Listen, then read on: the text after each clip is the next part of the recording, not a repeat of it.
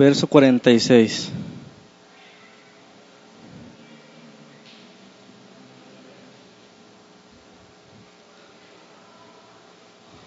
Capítulo 2, verso 46 del libro de los Hechos. Amén. Dice la palabra, y perseverando unánimes cada día en el templo y partiendo el pan en las casas, comían juntos con alegría y con sencillez de corazón. Versículo 47, ¿qué dice? Alabando a Dios y teniendo favor con todo el pueblo. Y el Señor añadía cada día los que habían de ser salvos. Es el tema 17 de nuestra serie y se, llama Alabando a Dios con alegría. Es el final del capítulo 2, apenas. ¿Ya se enfadaron del cristianismo? ¿Todavía no? La semana pasada, ¿se acuerdan que vimos?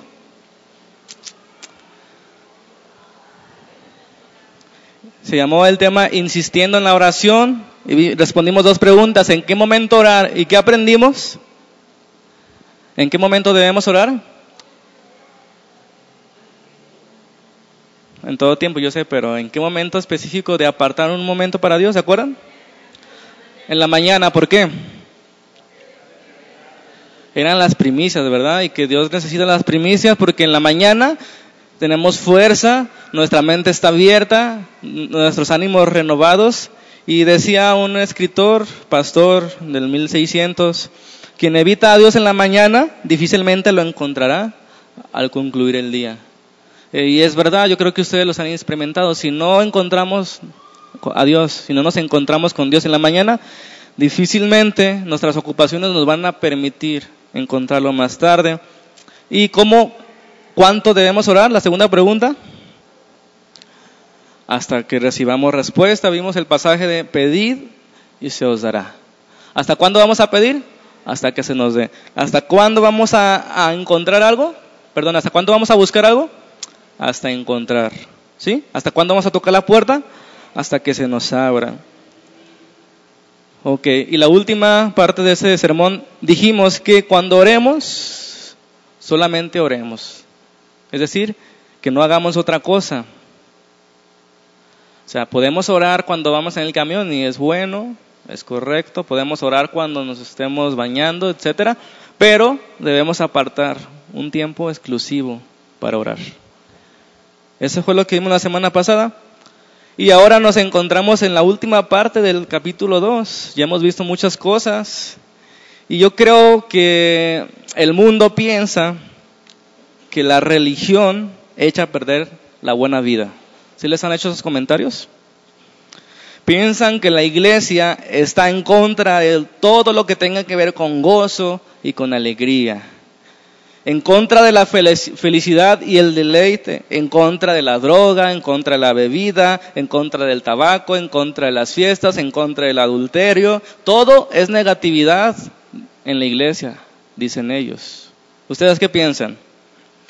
Ellos creen que la vida cristiana es desdichada. ¿Están de acuerdo con ellos? Pero ¿saben por qué piensan eso? Por nuestra culpa. ¿Por qué? Porque los cristianos son desdichados. No hay gozo, no hay alegría en sus vidas. No vienen con alegría a la casa del Señor. No comparten, no van a la Biblia, no oran con esa necesidad. Por eso ellos piensan que la vida cristiana es desdichada, es solamente de negatividad. Es la imagen que nosotros le damos, porque hermanos, déjenme decirles que ellos no leen su Biblia, ellos no leen Hechos capítulo 1 y 2 para darse cuenta que el cristianismo no es lo que ven afuera. Ellos ven nuestras vidas, ellos ven nuestro rostro, ellos ven nuestra confianza. Ellos nos ven a nosotros y nosotros le predicamos que el cristianismo es aburrido por nuestras caras, por nuestros rostros, por nuestros ánimos. Entonces es el tiempo de cambiar las cosas. Cuando vemos a la Biblia, cuando vemos el capítulo 2, vemos un cuadro muy distinto. Aquí hay alegría en cada reunión. Se reunían cada día con alegría, con sencillez de corazón. La alegría, el gozo ha sido una característica de todos los hombres de Dios más grandes que conozcamos. Veamos capítulo 16 de Hechos, Versículo 23. El gozo cristiano no depende de la circunstancia, porque cuando se han pasado por pruebas, por el desierto, por aflicciones, por enfermedades, todos hemos pasado, somos humanos y estamos en esta vida. Pero el gozo cristiano no depende de la circunstancia y veamos lo que le estaba pasando a Pablo aquí. Dice, fíjense bien y lean bien, porque no es que la cortó su novio o que lo despidió del trabajo. Vean lo que dice, después de haberlos azotado mucho. ¿Sí saben lo que es azotado? Con látigos fuertes. Dicen, los echaron a la cárcel, mandando al carcelero que los guardase con seguridad, el cual recibido este mandato los metió en el calabozo de más adentro y les aseguró los pies en el cepo. Pero a medianoche Pablo y Silas estaban tristes. Ah, que estaba leyendo la versión nueva mexicana. Pero bueno, aquí dice la verdadera, pero a medianoche, orando Pablo y Silas, ¿qué dice? Cantando himnos a Dios. Estaban alabando. Estaban en la cárcel. Los acababan de azotar y ellos estaban alabando su gozo, su alegría no dependía de dónde estuvieran. Pablo mismo escribió el libro de Filipenses en la cárcel. El libro que se conoce como el libro del gozo, lo escribió en la cárcel. Él les decía a los hermanos de afuera, hermanos, gócense en el Señor. Les vuelvo a repetir, regocíjense en el Señor. Y él estaba en la cárcel. ¿Se dan cuenta? Dice la palabra que el Señor es el Espíritu y donde, el donde está el Espíritu del Señor, ¿qué dice? Hay libertad. A propósito de este día, ¿verdad? Donde está el Espíritu de Dios, hay libertad. ¿Libertad para qué? Esa es una buena pregunta que vamos a tratar de responder ahora. Esta felicidad del cristiano es comparable, guardando sus proporciones, como cuando una persona está sufriendo una enfermedad incurable. Ha gastado en médicos, ha visitado todos los hospitales aferrándose a cualquier esperanza. Su vida es triste, su vida es desesperanzada. Pero todo cambia cuando leen el periódico que se ha descubierto el medicamento que puede salvarle. Se prepara esa persona, va, lo compra, lo toma y se sana. Es necesario que yo les diga la razón por la que él está feliz su, vida ha cambiado. Estaba desahuciado a unos días de morir y de repente algo lo salvó. ¿Cómo es su estado de ánimo? En gozo, alegría, felicidad verdadera. Hermanos, esto es lo que hace el Evangelio en nuestras almas. Esta buena noticia, el Evangelio, de que la enfermedad incurable del pecado tiene solución, que hay una forma de escapar de la condenación. Ese es el gozo del cristiano.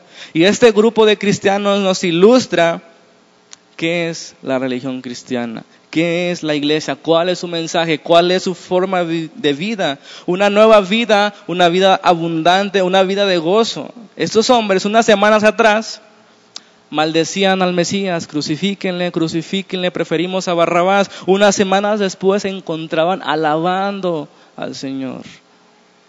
¿Qué había pasado con ellos? Sus ojos se habían abierto, habían sido libres, pasaban el tiempo escuchando la doctrina de los apóstoles, les interesaba conocer de ese hombre que vino al mundo a salvarlos. ¿Cuál era el plan?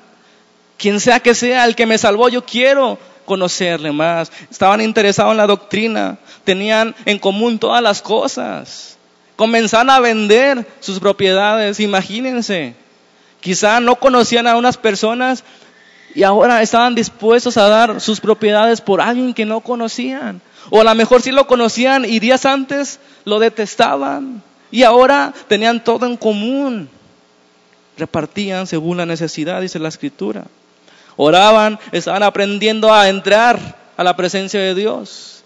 No como antes, por medio de un sacrificio de un animal y de un sacerdote, ahora entraban por medio de Jesucristo a la presencia de Dios, estaban aprendiendo a orar correctamente. Todo esto, hermanos, es importante. Lo hacían con alegría. Eso es muy importante. Porque como dije al principio, hemos estado dando una imagen distorsionada del cristianismo. No estamos disfrutando lo que somos. No estamos disfrutando lo que hacemos.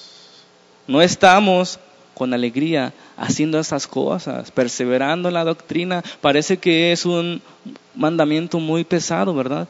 Perseverar y estar cada día con el Señor. Pero debemos cambiar esa imagen. Todo lo contrario a alabar a Dios es hacerlo por obligación, ¿sí? Si, lo hacemos por obligación las cosas, sin gozo, no estamos alabando a Dios correctamente. De hecho, no lo estamos alabando. Volvemos a leer el versículo 46 del capítulo 2. Y perseverando unánimes cada día en el templo. Y partiendo el pan en las casas, comían juntos con alegría de corazón, alabando a Dios y teniendo favor con todo el pueblo. El Señor añadía cada día a la iglesia los que habían de ser salvos.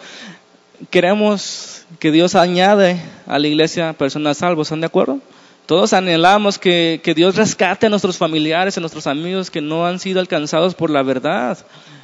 Pero no, todo eso del que el Señor añadía, la iglesia no estaba preocupada por estrategias para atraer gente. La iglesia estaba ocupada perseverando en lo que Dios les había dicho que perseveraran. En la doctrina, en la comunión, en el partimiento del pan y en la oración. Todo esto era un resultado de la vida que ellos estaban viviendo, una vida de alabanza a Dios, una vida de apego a Dios. Y es interesante que la última característica de esta iglesia, de hechos, sea que alababan a Dios. Como he dicho antes, no es casualidad que el orden esté como lo leemos, no es accidente que la alabanza esté puesta al final de las características de lo que es una iglesia. ¿Qué es una iglesia? Podemos encontrar, podemos decir que es, es las personas que juntos perseveran en la enseñanza de Dios, en la comunión unos con otros, recordando al Señor por medio del partimiento del pan y orando, insistiendo en la oración. Porque está al final esta alabanza. Esto es el cristianismo, ¿verdad? No podemos quitar estas cosas en la iglesia, podemos poner algunas otras, quitar algunas otras, pero no podemos mover lo que leemos en el capítulo del libro de los Hechos. Puede ser que, haya perseverancia en la enseñanza. Todos son unos conocedores de la Biblia, ¿verdad? ¿Cuántos libros hay en la Biblia? 66. ¿Se saben todos los libros de la Biblia? ¿Saben de qué trata cada libro? Sí, han perseverado en la enseñanza, han crecido, han conocido más a Dios, pero casi siempre falta algo. Comunión unos con otros, no hay. No hay reuniones de oración como las que vemos aquí. Siempre está faltando algo. La diferencia entre la religión falsa y el cristianismo verdadero es que la religión falsa es una religión triste, solemne, sin vida, hay temor y es por obligación. Esa es la religión falsa. Si tú te estás convirtiendo en una persona que hace las cosas con tristeza, con temor, con miedo, por obligación, sin vida, tú eres un religioso, pero no estás viviendo el cristianismo. El cristianismo es todo lo contrario, hay gozo, hay alegría, hay paz, hay libertad, hay confianza y todo esto es voluntario. Amén. Así ha sido cada periodo donde la iglesia ha despertado, donde Dios se ha derramado de su espíritu, donde todos comienzan a alabar a Dios. ¿Qué significa ser cristiano? Significa que mis pecados han sido perdonados, que conocemos a Dios como Padre, y que tenemos una nueva vida. Que no hay temor a la muerte. Que ansiamos el día en que nos reunamos con nuestro Señor para siempre. Eso es un cristiano. ¿Tus pecados han sido perdonados? ¿Tienes una relación con el Padre por medio de Cristo? Ahí hubo menos amén. ¿Tienes una nueva vida? Ahora amas lo que antes odiabas. ahora odias lo que antes amabas. Tú eres cristiano. Hemos visto que cada una de esas características de esta iglesia es como un tipo test o prueba para comprobar que somos creyentes y que vamos creciendo en la gracia. ¿Les interesa la enseñanza de Dios? ¿Tenemos comunión unos con otros? ¿Recordamos la muerte del Señor? ¿Tenemos necesidad de orar? Eso, esta vida nueva que tenemos, nos causa alegría y gozo. Y la pregunta última es, ¿estamos alabando a Dios? Y esta es la última prueba de ser cristiano o no. Cada pregunta es crucial cómo la respondamos. Tu respuesta determina tu estado espiritual. Acuérdense que ser cristiano, o más bien que ir a la iglesia, no nos hace cristianos. Yo he ido a, a iglesias católicas no me he hecho católico, de veras. He ido al supermercado y no me he hecho vegetal. Estar en la iglesia no nos hace cristianos.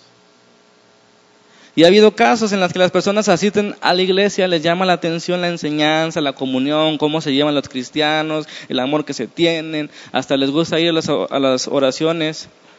Pero déjenme decirles que Satanás le gusta falsificar la fe. Porque sabe que hay un método que nos acerca a Dios, que hay una, una solución para el hombre y sabe que no lo puede destruir. ¿Qué es lo que hace? Distorsiona la medicina. Te hace creer que tú eres creyente, te hace creer que tú estás cerca de Dios, te hace creer que no eres tan malo, que hay paz. Porque ¿cuántas religiones, hermanos, no practican la oración, los rezos? ¿Cuántas? Todas. Sin embargo, eso no los hace cristianos. Hay una cosa que le molesta al diablo más que todas las demás. ¿Saben cuál es? La alabanza a Dios. Él la quiere para él. El diablo nunca ha hecho que un cristiano o que nadie alabe a Dios. Puede engañar a la gente en pensar que la gente cree en Dios. Puede impulsarla y hacerla religiosa. Amén. De hecho, yo siempre he pensado que la estrategia de Satanás es que las personas pongan su confianza en la religión, en sí mismos, en lo que hagan o dejen de hacer. Cualquier cosa que los separe su mirada de ver a Cristo. ¿Se acuerdan la serpiente en el desierto, en el libro de los números? Cuando eran picados con las serpientes, Dios le dio un mandato a Moisés, dile que vean la serpiente en la lanza y serán sanos. La estrategia de Satanás es que tú no volteas a ver al Hijo de Dios en la cruz para que no sea salvado. Que tú pongas la mirada en cualquier otra cosa. Pero ¿cómo nomás mirar? También tengo que portarme bien, dicen los religiosos. Solamente mirar a la cruz. Eres salvo. Amén. La alabanza, entonces, no le gusta a Satanás que uno exalta al Señor, que uno alaba al Señor. Por eso la alabanza es puesta al final de este cuadro. La última prueba de un cristiano es, estás alabando a Dios. Escucha bien la pregunta. No es, ¿crees en Dios? Todos creen. Las estadísticas dicen que el noventa y tantos por ciento de México creen en Dios. La pregunta no es, ¿crees en Dios? La pregunta es, ¿estás alabando a Dios? La pregunta no es si tratas de acercarte a Dios o si le dices rezos o oraciones. La pregunta es, ¿estás alabando a Dios? Es una respuesta crucial. Los cristianos son personas que oran, pero sobre todo que alaban al Señor. Amén. Es la prueba que la iglesia está funcionando, que va caminando. ¿Cuál? Que alaba al Señor. Muchos aceptan que Dios existe, pero no les gusta cómo es Dios. No les gusta el Dios de la Biblia. Dicen, ¿por qué Dios permite esto? ¿Por qué Dios permite aquello? Yo no creo que, que sea tan poderoso. Sí aceptan a Dios, pero no creen, no lo reconocen, no les gusta como es Dios. Otros tratan de medio cumplir, ¿verdad? Piensan que con asistir una vez a la semana están cumpliendo con Dios y tienen ganado un seguro de vida al final de la vida, de la muerte. Pero no, no se trata de eso, se trata de estamos alabando al Señor. ¿Por qué alabar a Dios? Es la pregunta que vamos a responder hoy. ¿Por qué alabar a Dios? Antes de ver esas, responder esas preguntas, debemos definir qué significa alabar a Dios. ¿Alguien me puede ayudar? ¿Qué significa alabar?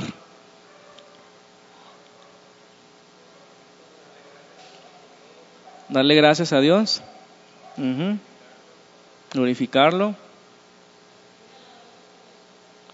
Le alabamos con nuestros hechos. ¿Y qué significa alabarle? Exaltarle. Darle honra a todo eso. Fíjense lo que dice el diccionario bíblico. Alabar se traduce como proclamar y reconocer las virtudes de alguien. Proclamar da la idea de que no es en silencio, ¿están de acuerdo? Proclamar, pronunciar con clamor, con alta voz, reconociendo las virtudes de alguien. Alabar a Dios es reconocer sus virtudes, su grandeza, su belleza, su gloria, tanto de Él como de sus obras. Amén. Y como decía, esta característica de la iglesia de alabar a Dios está puesto en el último escalón del crecimiento cristiano, porque para poder alabar a Dios primero necesitas conocerle, ocupas perseverar en la enseñanza. ¿Quién es Dios? ¿A quién estoy alabando? ¿Qué hizo por mí? ¿Qué hizo? ¿Quién, ¿Qué es lo que ha hecho? ¿Por qué le tengo que alabar? ¿Por qué tengo que rendirle? Tenemos que conocer a Dios, tenemos que tener intimidad con Él por medio de la oración. Todo esto de perseverancia nos lleva inevitablemente a alabarle, a reconocerle sus virtudes. ¿Qué significa que uno alabe? Porque un acto de alabanza, dijimos que es diferente un acto a una actitud, ¿verdad? Porque un acto de alabanza es lo que hicimos hace rato, todos cantamos, ¿están de acuerdo? Y no todos alabaron. Espero que sí, pero yo digo que no. Las estadísticas no mienten. Todos hicimos un acto de alabanza, cantando, este, reconociendo sus virtudes, quién es Él, pero no todos alabaron. ¿Por qué? Porque no nació del corazón, no procedió del corazón. Amén. Alabar sin, sin sinceridad, sin sinceridad, es adular. ¿Sí me expliqué? ¿Saben qué es adular? Querer quedar bien con alguien para recibir beneficios. Alabarle sin, sin sinceridad es adular. Pensamos que porque cantamos canciones vamos a recibir un bien. La alabanza, hermanos, no es una acción por sí misma, es una actitud, es una expresión. Por ejemplo, cuando tú estás triste y llegas a llorar, ¿por qué lo hiciste? Bueno, tal vez recibiste una mala noticia, ¿están de acuerdo? Pero cuando estás triste, cuando comenzaste a llorar, no te pusiste a, pensar, ¿con qué propósito voy a llorar? ¿No, verdad?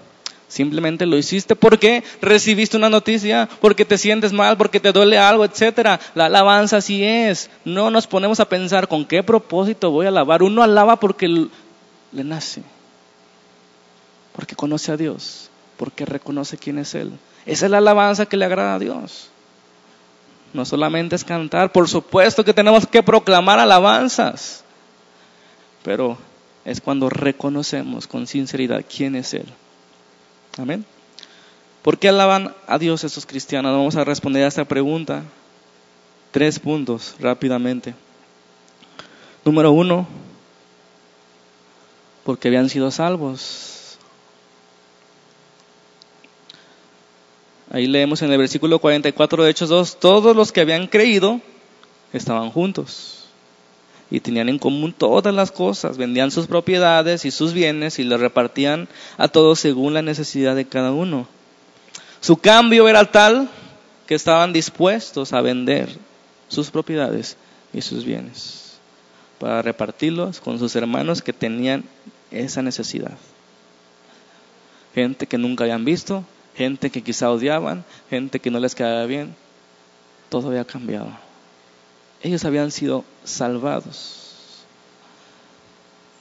Su mente había cambiado de estar preocupado por las cosas terrenales a preocuparse por las cosas celestiales. ¿Qué importa lo que yo pueda tener en esta vida? ¿Qué importa que yo venda la casa por la cual trabajé 10 años si va a ayudar a que el reino de Dios crezca? Esa, eso no sucede porque sí. ¿Quién estará, estaría capaz, quién sería capaz de hacer eso en esos tiempos tan difíciles? No me respondieron, me siento mal. Vamos a dejarla esa pendiente para otra época, ¿verdad? Eh, con eso nos da la idea de que su vida cambió completamente. Nadie los obligó a dar. Y aquí nadie te va a obligar a dar nada, nunca. El dar, como la alabanza, lo que sea tu tiempo, incluso dinero, tiene que nacer de ti. Si no, no hay recompensa de Dios, ¿verdad? Entonces, porque habían sido salvos. ¿Qué significa ser salvos? ¿Salvos de qué? Es importante esta pregunta. Entonces, esta pregunta tiene tres incisos. Número, bueno, más bien inciso A. ¿Por qué habían sido salvos? De la condenación del pecado. Y esto ya lo tomamos tan normal nosotros como cristianos. Ah, nos salvó de la condenación del pecado, del infierno y de la muerte eterna. Uf, qué sencillo, ¿verdad? Que Dios nos revele lo que significa eso. Estos sabían lo que significaba, por eso se despojaban de lo que tenían. ¿Qué importa lo que tenga? Yo voy a vender todos mis bienes porque el reino de Dios me ocupa ahorita. Necesita la gente. Ve esos hermanos que no tienen para comer, ellos necesitan algo. Voy a vender esto. Romanos 8.1 dice, ahora pues no hay ninguna condenación para los que están en Cristo Jesús. ¿Cuántos están en Cristo? no hay ninguna condenación para ti, el acta ha sido cancelada, ha sido rota en la cruz del Calvario. Nada te puede acusar. Te van a acusar el acusador de los hermanos, el diablo, pero no hay ninguna condenación. Tus ojos de esas personas se habían abierto, sus cadenas fueron rotas, el mar fue abierto ante sus ojos. Ellos ahora ven su condición y podían escapar de ese Egipto espiritual hacia una tierra mejor ellos nunca habían pensado con tanta profundidad en la muerte y en el juicio que viene. Sus ojos se han abierto. Estaban viviendo al borde del precipicio sin darse cuenta. El Espíritu Santo por boca de Pedro, por la predicación del Evangelio, les abrió sus ojos. Amén. Estaban alarmados cuando escuchaban a Pedro y preguntaron, ¿qué vamos a hacer? Compungidos de corazón, tristes. Pedro responde, arrepiéntanse es decir, reconozcan y confiesen su ignorancia y que han pecado contra el Mesías. Y bautícese cada uno en el nombre de Jesucristo. Esto hicieron esas personas. Obedecieron, encontraron la paz con Dios, la carga desapareció, Cristo ha llevado su castigo, ahora son libres, salvos de la ira, de la perdición eterna sus pecados han sido perdonados. ¿De qué eran salvos? Primero, de la condenación. la paga del pecado es la muerte. La paga del pecado es la muerte. Por cuanto todos pecaron, están destituidos de la gloria de Dios. Porque no hay justo ni siquiera uno. Habían sido salvados. Amén. No hay más pago por los pecados. Esa es la esperanza del cristiano. Esa es la confianza del cristiano, que sus pecados han sido perdonados. Dice la escritura, para que todo aquel que en él cree, ¿qué dice? No se pierda. ¿Queda claro? Para que todo aquel que en él cree no se qué, pierda. ¿Les queda duda? Para que todo aquel que en el cree no se pierda, no hay condenación. Por eso alababan a Dios. La carga se había quitado. Inciso B, ¿de qué más somos salvos los cristianos cuando Cristo nos rompe las cadenas? No solamente de la condenación, porque si un eh, preso le perdonan el pecado y sale y vuelve a cometer el pecado, ¿qué, va a pasar con él? Lo vuelven a meter a la, a la cárcel, ¿verdad? Pero Dios no nos dejó así. No nos dejó así, ok, ya te limpié, ya te borré tu hojita, échale ganas. Pero si no cuidas, vas a perderla. Dios no es así. El ser humano sí, pero Dios no es así. Dios nos ha librado de la condenación eterna. No hay condenación. Pero seguimos en esta vida y nos tiene que librar del poder del pecado, del placer, de amarle. La segunda cosa que si tú eres cristiano, tiene que sucederte. Si no, no eres cristiano. Porque la mayor prueba de ser cristiano no es que dejes de hacer cosas malas. La mayor prueba de ser cristiano es que odies el pecado. Lo odias. Y entre más te acercas a Dios, más lo odias. Entre más te acercas a Dios, más lo odias, más te das cuenta que eres imperfecto. Efesios 4, 22 y 23. Dice Pablo a los Efesios, en cuanto a la pasada manera de vivir, despojaos del viejo hombre que está viciado conforme a los deseos engañosos, y renovaos en el espíritu de vuestra mente, vestidos del nuevo hombre, creado según Dios en la justicia y santidad de la verdad. Este es el secreto de la vida cristiana. Porque si Dios no nos da poder en contra del pecado, nunca seremos verdaderamente libres. ¿Se acuerdan esas palabras de Jesús? Y conoceráis la verdad y serás verdaderamente libres. Decían los judíos, nosotros no somos esclavos de nadie, somos hijos de Abraham. Y Jesús le dijo, ustedes son esclavos del pecado. Dios nos tiene que dar un poder en contra del pecado. Y ese es el Espíritu Santo morando en nosotros. Eso es lo primero que un cristiano experimenta al ser salvo. ¿Qué cosa? Deja de amar el pecado. Esta es la prueba más grande de un cristiano. El pecado ya no lo ama. El pecado ya no lo engaña. Sobre todo, ya no aprobamos el pecado. No lo festejamos, sino que nos avergonzamos. Sentimos tristeza cada vez que pecamos. Lo confesamos a Dios. Nos odiamos a nosotros mismos porque hemos fallado. Y deseamos abandonarlos cada vez más. Esa es la prueba que Dios ha comenzado una obra en tu corazón. ¿Y saben qué? Dios promete terminarla. Romanos 6, 12 dice, no reine pues el pecado en vuestro cuerpo mortal, de modo que lo obedezcáis en sus concupiscencias, ni tampoco prestéis vuestros miembros al pecado como instrumentos de iniquidad, sino presentaos vuestros mismos presentaos vosotros mismos a Dios como vivos de entre los muertos y vuestros miembros a Dios como instrumentos de justicia. 14. Porque el pecado no se enseñoreará de vosotros, pues no, no estás bajo la ley, sino bajo la gracia. Dios te ha dado el poder para que el pecado no te domine, no te controle, no te llene, no lo ames, sino que lo detestes, sino que huyas de él. De pronto estos hombres se han convertido en extranjeros de este mundo y en peregrinos hacia la eternidad, de modo que alaban a Dios. ¿De qué más han sido salvos? De la condenación, del poder y, inciso C, de la presencia del pecado. Aunque esto todavía no sucede. Yo pregunto, todo esto de perseverar en la doctrina, de estudiar del libro de los hechos, de querer agradar a Dios, ¿cuál es el propósito? ¿Todo esto para qué? ¿Para qué toda esta enseñanza? ¿Para qué Dios los había salvado?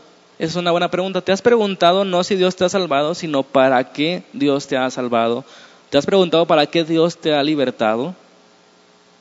¿Alguna vez te lo has preguntado? ¿Sí?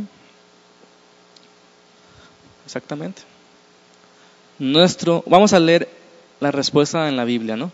Éxodo capítulo 3, versículo 7.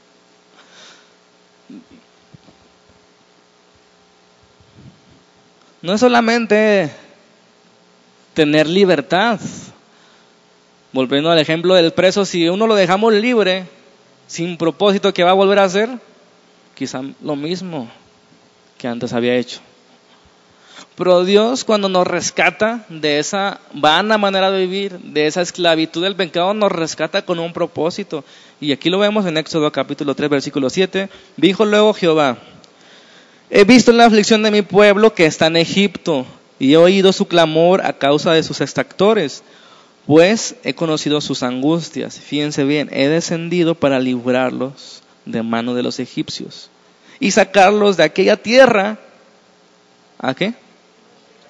a una tierra buena y ancha, a tierra que fluye leche y miel, a los lugares del cananeo, del eteo, del amorreo, del fereceo, del ebeo y del jebuseo. Aquí está la respuesta. ¿Para qué sacó Dios de Egipto al pueblo de Israel? Para llevarlos a una mejor tierra ¿Para qué Dios nos rescata de la corriente del mundo, de los placeres terrenales, del pecado? ¿Para qué? Para llevarnos a una mejor tierra, la ciudad celestial, el Canaán espiritual. No es para no nos trajo aquí para volver atrás. Nos trajo aquí para poseer la tierra que él nos dio. Nos trajo aquí para alcanzar sus propósitos. Si no entendemos esto, si perdemos de vista esto, ¿para qué fuimos rescatados, hermanos? ¿Qué va a pasar con nosotros? Seguiremos afanados y preocupados en Egipto.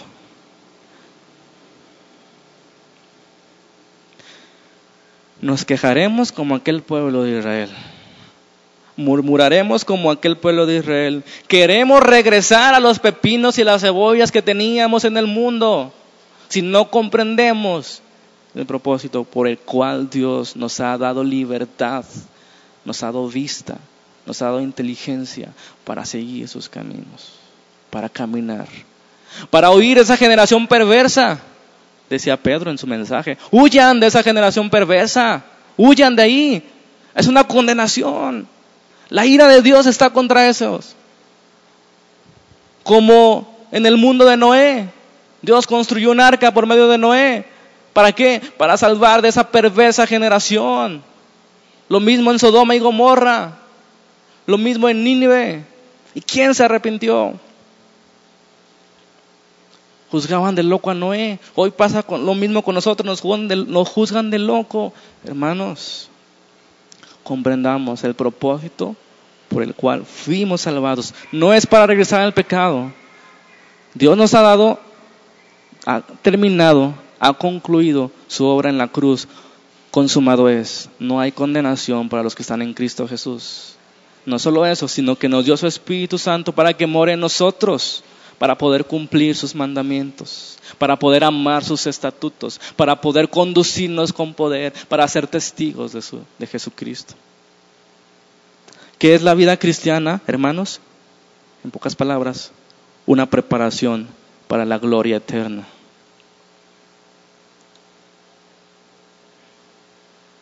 Todo lo que te sucede aquí en esta vida, aflicciones, injusticias, enfermedades, hermanos, es una preparación. La vida que viene nunca concluirá ¿Lo crees? Cuesta trabajo porque no hemos experimentado eternidad. Somos mortales. Pero dice Pablo, cuando esto mortal se vista de inmortalidad. ¿Se acuerdan? Seremos arrebatados juntamente con Él y estaremos con Él por siempre. El apóstol Juan decía, cuando estemos con Él, cuando lo veamos cara a cara, seremos como Él. Nuestro cuerpo será transformado. Ya no habrá pecado, ya no habrá maldad. ¿No anhelan esos tiempos? Yo anhelo esos tiempos ya cuando que el pecado no exista en nosotros. Ese es nuestro fin, ese es nuestro propósito. No es regresar atrás, no es volver a lo mismo, es sido rescatados de ese mundo, de ese Egipto, de esa paganía, de esos miles de dioses y ser lanzados a la tierra prometida, alabando a Dios en el camino. Por esto alababan a Dios esos primeros cristianos. Él ha prometido, hermanos, que va a estar con nosotros. El camino a la Canaán puede ser largo, ¿están de acuerdo? Quizá tendrás que cruzar el mar, pero Dios lo abrirá. Quizá tendrás que dar vueltas en el desierto, pero Dios ha prometido provisión. Dios les dio agua, pan y carne a los egipcios. Proveyó para su vestidura, guía, protección. Les picaban las serpientes, Dios proveyó un medio para que fueran sanos. Hasta que lleguemos a la tierra prometida. Si estas personas cuando cruzaban el mar rojo, ¿se acuerdan qué hicieron al cruzar todos? ¿Qué hicieron? Moisés y María particularmente alabaron a Dios. Porque Dios había vencido al imperio más grande de esos tiempos, los egipcios. Los carros del faraón fueron comidos por el mar. Ellos estaban alabando a Dios. Si ellos alababan a Dios por cosas físicas, cuanto más nosotros que hemos sido rescatados. Amén. Esas cosas empujaban a alabar a Dios a esos cristianos. Número dos, ya vimos que hemos sido salvados. Ellos alababan porque habían sido salvados de tres cosas, ¿verdad? de la condenación, del poder y de la presencia del pecado. Número dos, habían sido salvados por gracia.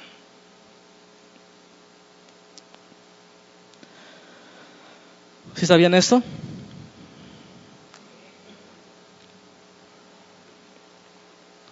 Efesios 1.14, 1.13 dice, en él también ustedes, habiendo oído la palabra de verdad, el evangelio de su salvación, y habiendo creído en él, fueron sellados con el Espíritu Santo de la promesa, que es el arras de nuestra herencia hasta la redención de la posesión adquirida para alabanza de su gloria. Entre más conozcamos a Dios, cuando más avanzamos en la doctrina, más nos damos cuenta que toda la vida cristiana es por gracia. Inmerecido.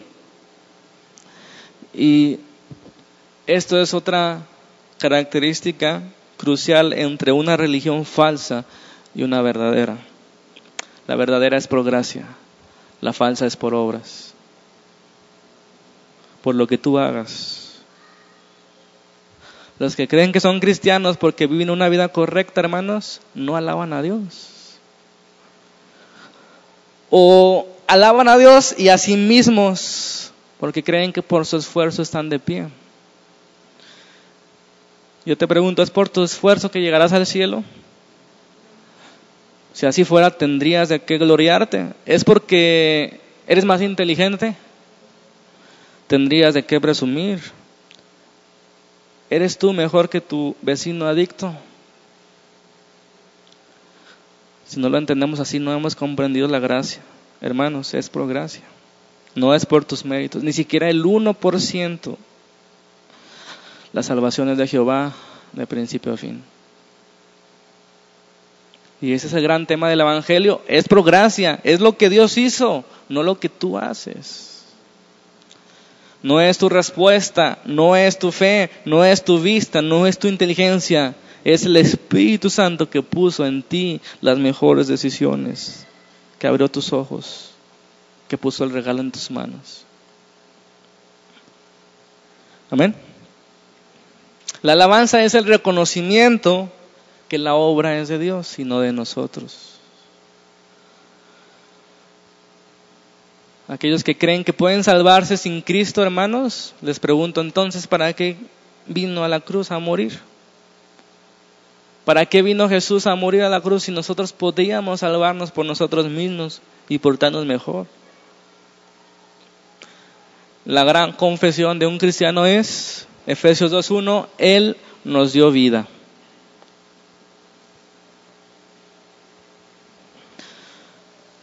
Él me dio vida. ¿Puedes decir esto?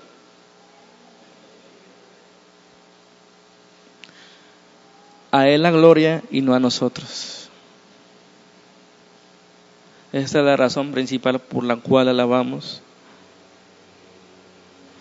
Efesios 2.8 dice, porque por gracia sois salvos. Por medio de la fe, y esto no es de ustedes pues es don de Dios. ¿Sí saben lo que es un don? Un regalo inmerecido. Y luego termina concluyendo, no por obras, para que nadie se gloríe. No por obras. Finalmente, el punto 3. Ellos alababan a Dios, número uno, porque habían sido salvados, número dos, porque habían sido salvados por gracia, y número tres, por el costo por el cual fueron salvados. Porque ciertamente la gracia es gratuita, pero eso no quiere decir que no costó. ¿Saben qué costó la gracia? La sangre del Cordero, del Hijo unigénito de Dios. Vamos a leer un pasaje más. Lucas 7:36.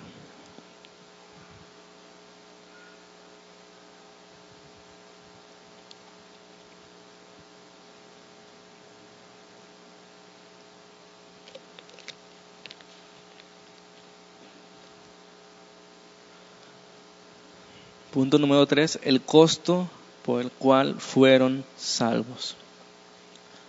Lucas 7:36, vamos a leer la historia. Uno de los fariseos rogó a Jesús que comiese con él.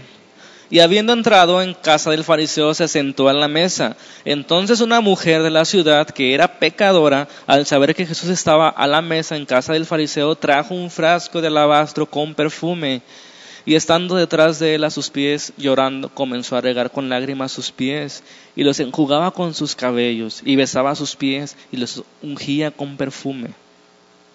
Cuando vio esto el fariseo, que le había convidado, dijo para sí, este, si fuera profeta, conocería quién y qué clase de mujer es la que le toca, que es pecadora. Entonces respondió Jesús, le dijo, Simón, una cosa tengo que decirte.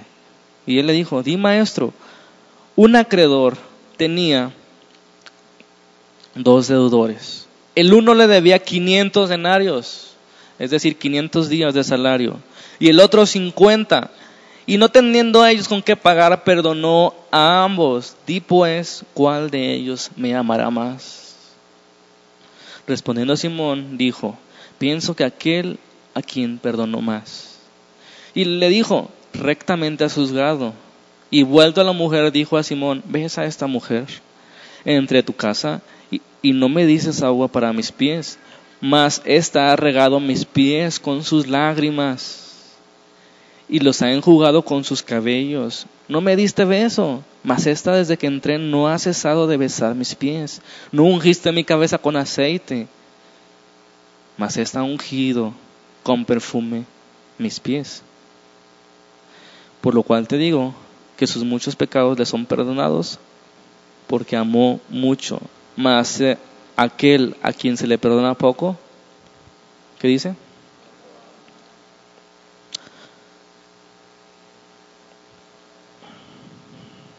No, no creo que haya necesidad de más comentarios que la misma lectura. ¿Verdad? Cuando reconocemos cuánto nos ha perdonado ¿Y cuál ha sido el costo de nuestra salvación, hermanos? Una vida de alabanza debe hacerse presente.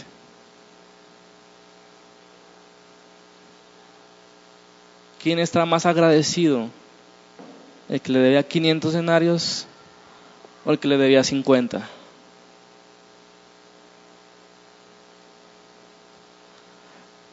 Vamos a ponerlo en términos mexicanos. Había dos deudores. Uno le debía una casa y otro le debía mil pesos. Como no tenían con qué pagarle, él perdonó a los dos. ¿A quién le amará más? Al que le perdonó la deuda de la casa. No, es, no estamos entendiendo lo que Jesús está tratando de decir. Si una deuda de dinero contrae esas alabanzas, imagínense el pago de la deuda eterna. Nos ha perdonado la deuda que no podíamos pagar nunca. Cuando comenzamos a avanzar en las páginas de las escrituras y vemos cómo Dios intervino para llevar a cabo su plan predestinado desde antes del mundo. ¿Se acuerdan cómo preservó la vida de Noé de aquella generación perversa? Por medio del arca. Dios les prometió que fructificarían. Después rescató a Abraham de sí mismo y de su paganismo. Le dio promesas que en su descendencia, en Cristo, serían benditas todas las naciones. Esas promesas pasaron a Isaac y a Jacob.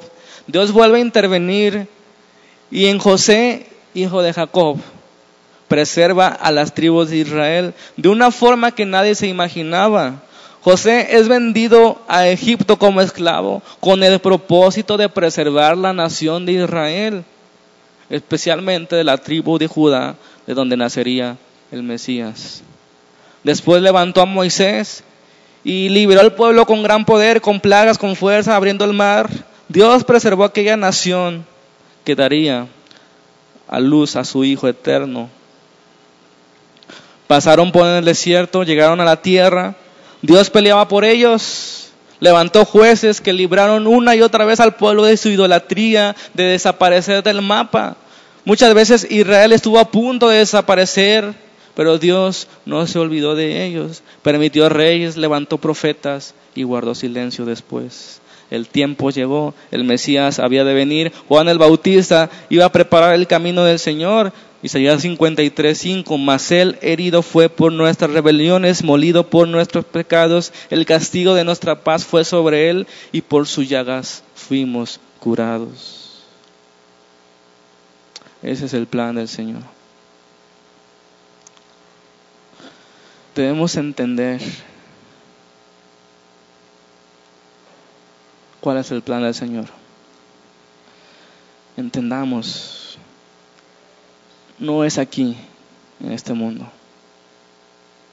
No se afanen, decía Jesús. No se preocupen. ¿Qué van a comer? ¿Qué van a beber? ¿Qué van a vestir? Cada día tiene su afán. Busquen primeramente el reino de Dios y su justicia y esas cosas vienen por añadidura. El libro de los Salmos, ¿lo conocen? Es un muestrario de alabanza. Los salmitas alababan a Dios por quien es Él y por lo que es. Jehová es digno de ser alabado, dice el Salmo 18. El 95 dice que hay que llegar a, a su presencia con alabanzas. El 22, Dios habita en las alabanzas de su pueblo. El 7, alabamos a Dios por su justicia. El 21 por su poder. 56 por su palabra. 63 por su misericordia, el 97 por su sanidad, el 100 por su sanidad, el 138 por la grandeza de su nombre, el 27 por su salvación, 118 por las respuestas a nuestras oraciones y el 96 por, por su creación. Dice la escritura, alabad a Dios los que teman a Jehová, los que habitan en su casa, los que habitan en su santo templo, con gozo, con danza, con cánticos, con instrumentos. Amén. Cuando uno conoce a Dios, cuando uno entra a su presencia, sin poder evitarlo, alaba a Dios. ¿Quién es como Dios? ¿Quién es su consejero? ¿Quién tiene tal sabiduría? ¿Quién es más alto que Él? ¿Quién tiene ese poder? Su plan se ha cumplido. ¿Tú crees que tu vida es casualidad al estar aquí? ¿Tú crees que tus vecinos son casualidad? ¿Que haber nacido en esa familia es casualidad? ¿Que haber padecido esa enfermedad es casualidad? ¿Que haber pasado esas adversidades es casualidad? Ojalá entendiéramos lo que en su momento entendió José cuando fue vendido como esclavo. No fue bonito. Y después fue puesto en la cárcel. Pero Dios tenía un plan. Si Dios puede dominar esas cosas tan complicadas, ¿alguien me puede explicar cómo el odio de sus hermanos que tenían a José, Dios lo usó para el bien de ellos mismos.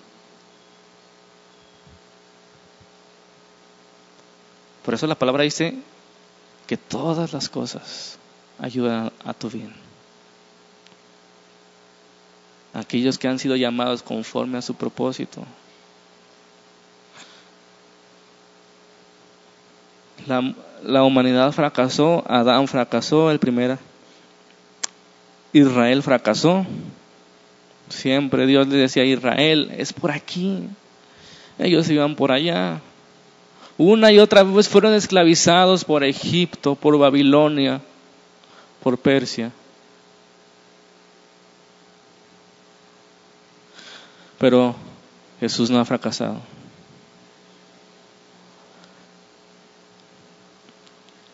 Y en la cruz encontramos la máxima expresión de Dios, su sabiduría, su poder, su gracia, su amor, su ira, su santidad y todo lo mejor de Dios, hermanos, está plasmado en la cruz del Calvario.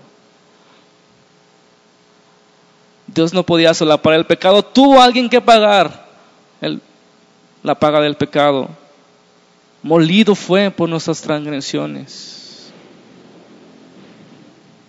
Alguien tenía que pagar. En la cruz encontramos la sabiduría de Dios. Dios sabía que el hombre no puede salvarse por sí mismo. Sabía que no podía acercarse por sí mismo. Porque eres un Dios santo y nosotros somos pecadores. En la cruz encontró la unión entre el pecado y la santidad en Cristo. Filipenses 3:20, nuestra ciudadanía está en los cielos. Amén.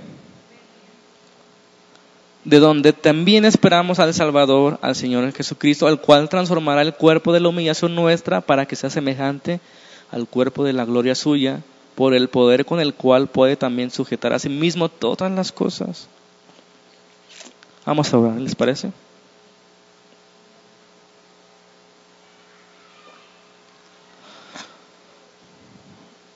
Y en este día especial para nuestro país. Quiero dar gracias a Dios por aquellos que lucharon por nuestra independencia, porque tenemos libertad de reunirnos aquí los domingos, porque esos hombres fueron usados para hoy experimentar una independencia. Amén. De alguna manera Dios permitió que hubiera libertad de culto aquí y apartarnos de esas religiones politeístas que tenían los, nuestros antepasados. Pero esta tarde no quiero decir viva México. Mejor quiero alabar al que es digno. Al que es digno recibir toda la alabanza. Y si tengo que pronunciar unos cuantos vivas, que sea el Padre. Amén. Y yo digo, viva el Señor, Dios de Israel, que nos ha rescatado del pecado, del amor al mundo y nos lleva a una tierra mejor y más abundante. Viva Cristo que murió por nuestros pecados. Y viva el Espíritu Santo que mora en nosotros para siempre. Te damos gracias, Señor, esta tarde. Gracias por la libertad que nos has traído, Señor. Gracias por que rompiste las cadenas. Gracias por el perdón de los pecados, por la nueva vida que nos has dado. Gracias, Señor. Siempre te agradeceremos porque tú eres fiel. Queremos tener una vida de alabanza, Señor, reconociendo cada día quién eres tú, que la vida cristiana comienza con la gracia, que se preserva con la gracia y que termina con la gracia. Es a ti la gloria y no a nosotros, Señor. No permitas que pongamos nuestra confianza en lo que hagamos y dejemos de hacer, sino que seamos transformados por tu Espíritu cada día. Que nos lleves y nos guíes a tu verdad, que nos lleves a tus propósitos, que nos hagas comprender el momento de la aflicción, que nos des valentía para predicar, para vivir diferente. Señor, gracias. Gracias por la libertad, gracias por este país, gracias por esta congregación, por estas familias, porque estamos aquí, Señor, porque a ti te ha placido que así sea. Gracias, Señor, por la provisión de cada uno de los varones y mujeres que llevan el sustento a sus casas. Gracias, mi Dios, porque no nos has dejado hasta ahora. Gracias, Padre, porque un día estaremos contigo y toda la aflicción terminará. Señor, queremos aprender a gozarnos en medio de las tribulaciones, como decía Pablo, vivir de una forma que aunque estemos en la cárcel, cantar alabanza a ti, Padre. Enséñanos a vivir de esa manera. Pone en nosotros el querer como el hacer por tu buena voluntad, mi Dios. Aviva el fuego del don que nos has dado. Todo esto, Padre. Te lo pedimos en el nombre de nuestro Señor Jesucristo. Gracias por la salvación. Te alabamos esta tarde, Señor. Queremos poner todo lo que continúa en tus manos, que, que haya gozo sano, que podamos disfrutar de los alimentos, mi Dios, que haya comunión los unos con los otros. Bendice a mis hermanos. Amén.